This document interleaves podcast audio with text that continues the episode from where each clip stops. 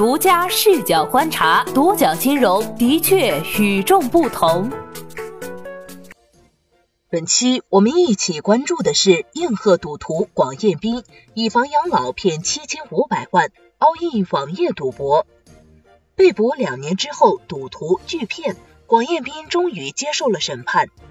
近期，北京市第二中级人民法院判决广彦斌犯集资诈骗罪，判处无期徒刑，剥夺政治权利终身，并处没收个人全部财产，责令其退赔被害人的经济损失，发还各被害人。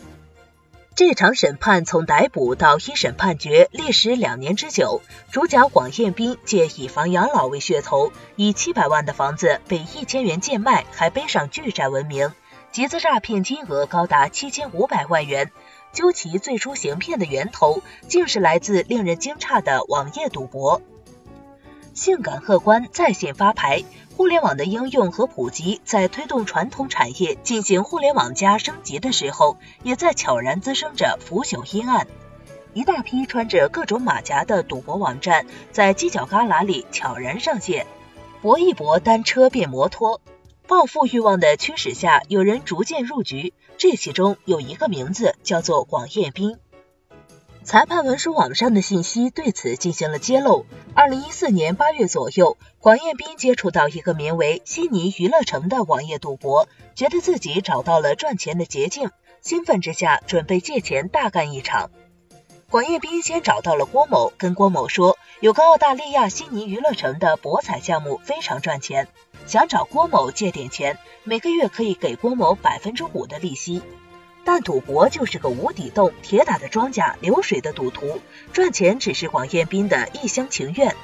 广彦斌承诺贷款公司的利息由其支付，还另外按月给每位投资人百分之五的利息，相当于广彦斌承担的是双倍的贷款利息。贷款公司的月利息，裁判文书网中披露的最低也有百分之二。算起来，广彦斌承诺的年化利率要达到百分之八十四，甚至更高。网页赌博当然赚不了这么多，毕竟广彦斌也不是庄家。悉尼娱乐城项目稳赚不赔，在广彦斌如此保证下，从一个郭某开始，到郭某的朋友田某，熟人相见，找广彦斌了解悉尼娱乐城项目的人越来越多。这其中不乏一些没钱投资的老人，他们把房子抵押给贷款公司，借钱投资广彦斌的项目。这种模式成为广彦斌力推的以房养老投资理财项目的开端。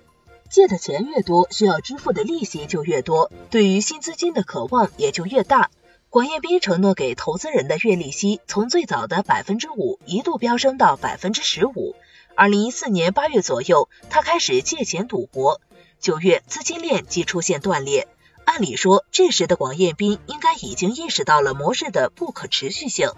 但广彦斌是个赌徒，越输越希望翻盘。他开始借更多的钱，一方面还所欠老人的利息和小额贷款公司的利息，另一方面继续网页赌博。由此，以房养老投资理财项目大行其道。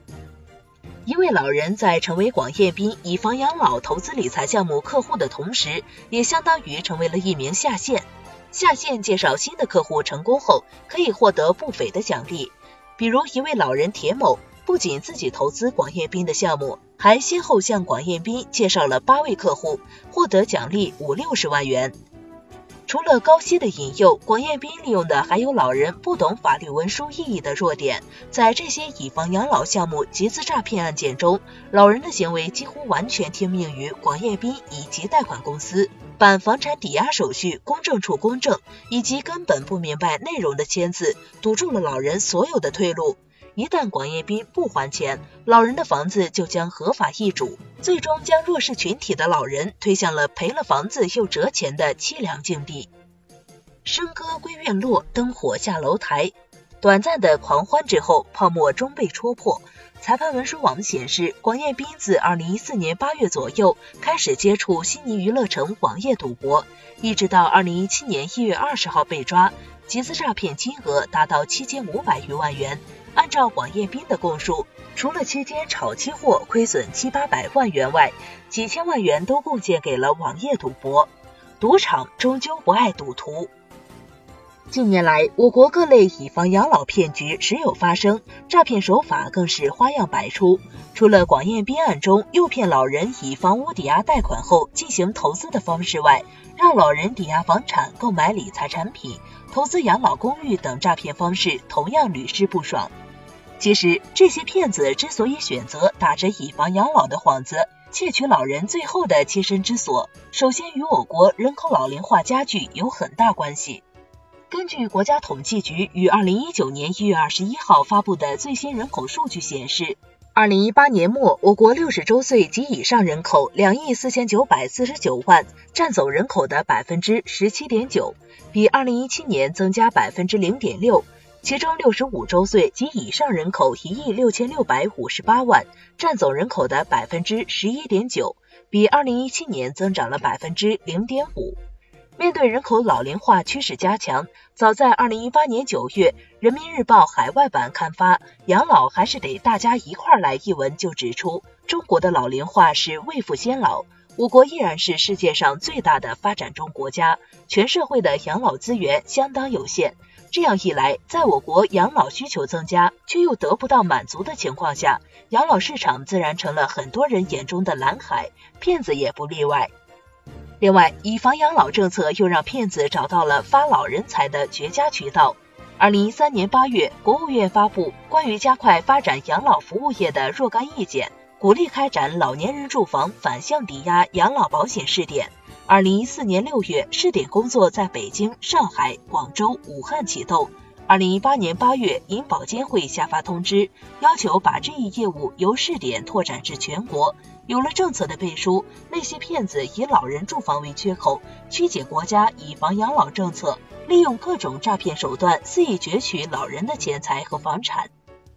按照国家相关规定的解释，以房养老是指年轻时贷款买房。老了以后，将房屋抵押给银行或保险公司，由上述机构支付养老费用，保障晚年生活，也就是政策所说的老年人住房反向抵押养老保险。但据新华社报道，截止到二零一八年六月底，由于我国老人消费观念比较传统，保险公司利润较薄等因素，只有一家保险公司开展了该项业务，且只有一百三十九位老人完成了承保手续。不过，在正规以房养老推行受阻的情况下，那些骗子抓住了老人经受不住高息诱惑的弱点，将保险类的以房养老变成了以房投资理财为噱头的骗钱工具。